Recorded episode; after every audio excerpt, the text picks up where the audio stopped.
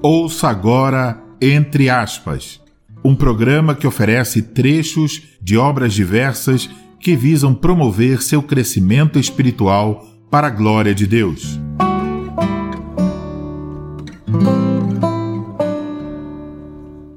A Igreja definida nas Escrituras.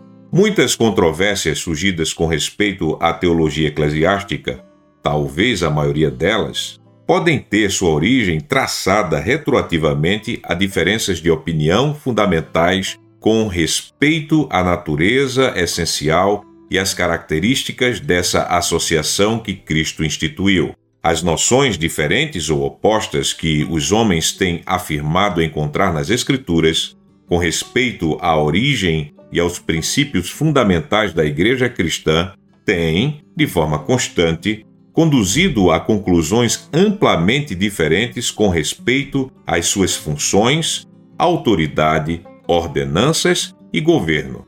Por essa razão, é extremamente importante, desde o começo, estabelecer esses princípios bíblicos em relação à natureza e às características da Igreja de Cristo, que se mostrarão princípios orientadores em nossas investigações subsequentes a respeito dos seus poderes e quanto aos ofícios que ela está designada a desempenhar. E a primeira questão, que naturalmente surge, refere-se ao significado que se deve dar à palavra igreja.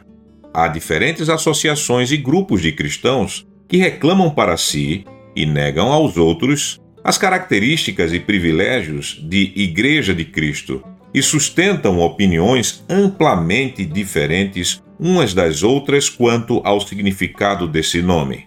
Em circunstâncias assim, precisamos recorrer à palavra de Deus, a fim de que, pelo exame das suas afirmações, possamos determinar que sentidos devemos entender a palavra igreja.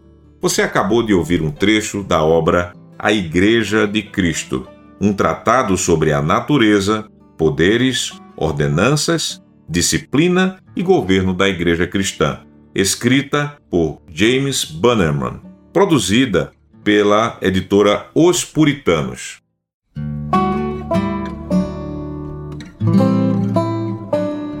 Você acabou de ouvir Entre aspas.